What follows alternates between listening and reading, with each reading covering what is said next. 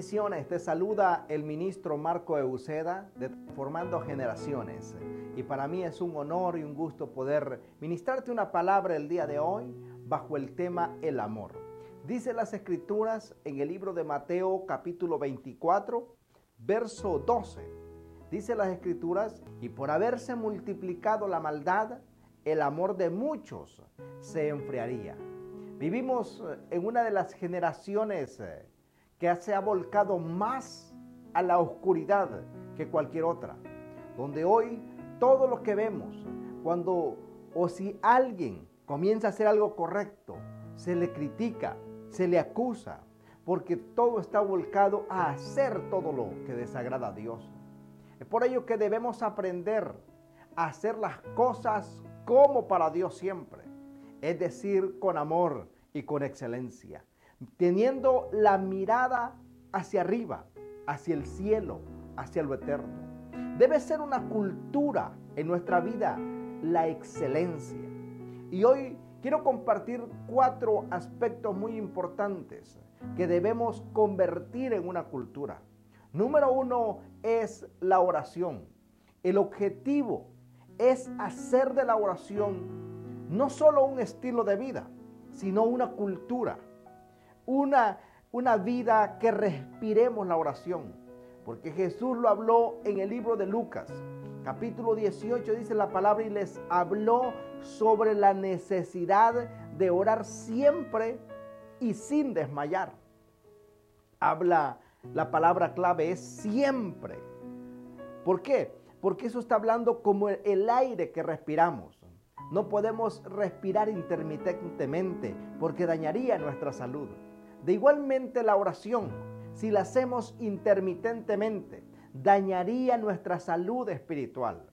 Entonces, si no hacemos de la oración una cultura, no lograremos grandes cosas en Dios hasta que oremos de continuo, en la misma dirección, con el mismo impulso, hasta lograr un rompimiento en las finanzas, en el matrimonio, en el trabajo, en la empresa o en cualquier área que usted necesite un rompimiento.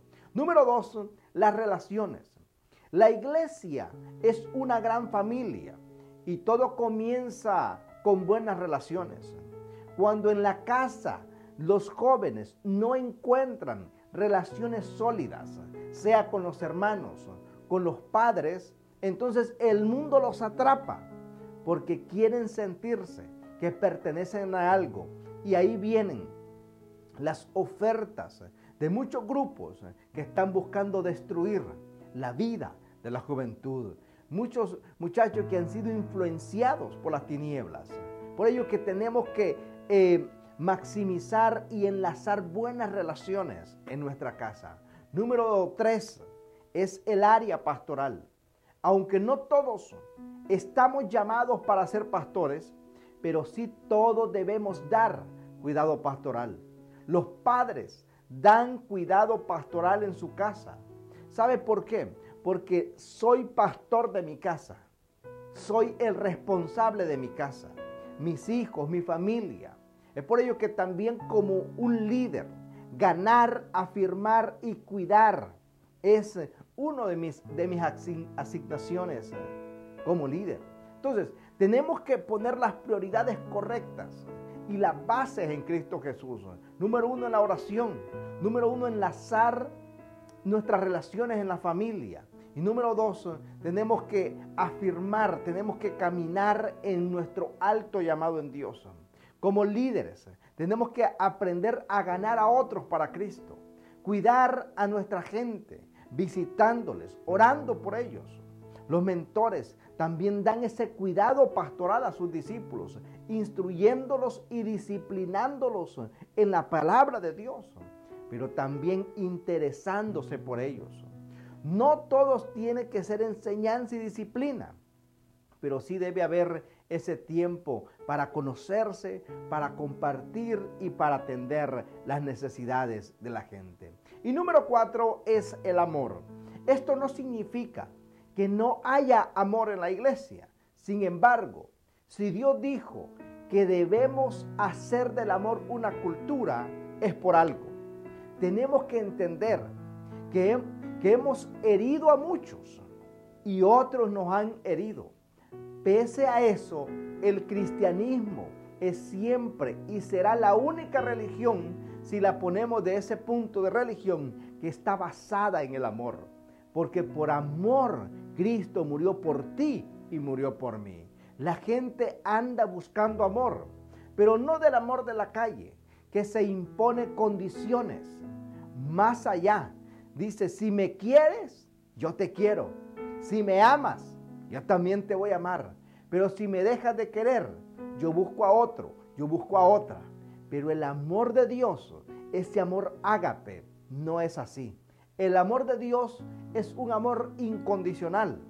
Dice la palabra en el libro de Romanos, capítulo 5, verso 8, dice, mas Dios muestra su amor para con nosotros, que aún siendo pecadores, Cristo murió por nosotros. Entonces, desde el principio, Dios se ha presentado a la humanidad con amor. Jesús sanó y liberó a la gente por amor.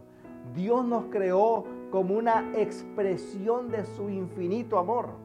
Pese a nuestros pecados, Dios siempre nos amó, porque la Biblia dice que de tal manera amó Dios al mundo que ha dado a su único Hijo, para que todo aquel que en Él crea no se pierda, mas tenga vida eterna. San Juan 14, 6. Quiere decir que quienes no conocen a Dios están vacíos, viven una vida que les falta algo, porque les falta ese complemento espiritual, esa conexión con lo eterno.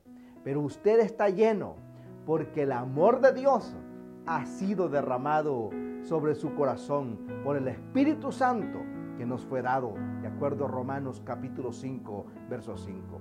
Características del amor.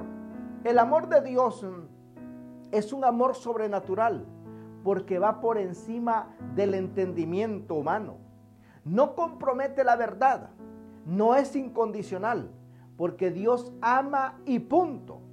No juzga, no abusa, no busca lo suyo, no se justifica, ni critica, pero hay más todavía del amor de Dios. El amor de Dios cuida y sirve. El amor de Dios se expresa a través del cuidado y el servicio a Él. De la misma forma, debemos expresar nuestro amor a la gente, cuidándola, sirviéndola. La Biblia es clara cuando afirma que Jesús, el Hijo de Dios, no vino para ser servido, sino a servir Dice la palabra en el libro de Marcos 10:45. Eh, Además dice que Jesús hizo tantas cosas que si se escribieran una por una, los libros no caberían en la tierra. Entonces, de acuerdo a Juan capítulo 21, 25, dice la palabra que Jesús vino también a cuidar y a servir a su pueblo hasta el punto de entregar su propia vida por nosotros. Sin embargo, nos hemos olvidado de este importante ingrediente, que el servir a nuestros hermanos y hacer las cosas mecánicamente por el amor de Dios no está en lo que hacemos, no está cuando me dicen. Esto tiene que cambiar hasta que el servicio se convierta en una cultura de nuestra vida, de nuestro alto llamado en Dios de tu liderazgo, de tu paternidad, de tú como madre, tú como líder, como miembro de familia, o si todavía no conoces a Dios, también que comiences a abrirle el corazón a Dios para que Él transforme tu vida. Porque el amor de Dios transforma. Dios nos ama sin condiciones, tal como somos, con todas nuestras imperfecciones. Dios no espera que lo amemos para amarnos. Él simplemente nos ama. Por eso, el amor de Dios transforma la vida de la gente. El amor de Dios perdona y olvida. Cuando usted vive en amor, vive en un estado de perdón. Por eso el perdón, más que un estilo de vida, también debe ser una cultura en nuestro alto llamado en Dios. en nuestro caminar en esta tierra. Usted solo podrá perdonar cuando verdaderamente ame. Vivir bajo el amor de Dios es vivir bajo cielos abiertos. El otro lado de la moneda es, pero hay un segundo lado acerca de la responsabilidad de perdonar y ser perdonado. Así como a usted lo han herido, usted también ha herido a otros. Así que ahora abra su boca y diga, perdono a mi, a mi esposo, perdono a mi esposa, perdono a mis hermanos, perdono a mis padres, a quien sea que lo haya dañado, que lo haya herido a usted o que usted haya herido a esas personas, confiese su dolor. Si hirió a su hermano, vaya y háblele. No tiene que entrar en detalles. Expresar el pecado a la gente tampoco debe hacerlo, pero sí pedir perdón y perdonar a otros. Este es apenas el comienzo de una nueva vida bajo el amor de Dios. Empezar a reconocer que hemos fallado de una u otra manera. Por eso debemos pedir perdón y perdonar, amarnos como somos, con virtudes y defectos, sirviendo los unos a los otros, como Cristo nos ha modelado. Recuerde que todos estamos en este mismo barco y navegamos hacia la misma dirección. Queremos entrar a la boda del Cordero con Cristo Jesús, pero necesitamos perdonar, necesitamos modelar el amor de Jesús en esta tierra. Mientras estemos aquí, tenemos que nosotros perdonar y también pedir perdón. Así es de que si esta palabra ha sido de bendición y Dios ha tocado tu corazón y todavía tú no le has abierto el corazón al Señor, yo te invito que declares esta oración conmigo. Señor Jesús, en esta hora, yo reconozco que he fallado hacia ti, Señor, que he pecado contra ti. Te pido, Señor, que perdone mis pecados, que escribas mi nombre en el libro de la vida y que nunca más sea quitado de ahí. De hoy en adelante, yo soy tu hijo y tú eres mi padre. Gracias por perdonarme y salvarme en el nombre de Jesús. Amén. Si usted hizo esta oración conmigo, lo felicito, porque hoy usted pertenece a la vida, a la familia de la fe. Y si usted no tiene una iglesia donde congregarse, busque una que le quede cerca de su hogar, una iglesia donde le ministren palabra de bendición y le invitamos a que se suscriba a nuestro canal Transformando Generaciones, canal del ministro Marco Euceda. Que Dios te bendiga, que Dios te guarde y recuerda que Cristo te ama y nosotros también.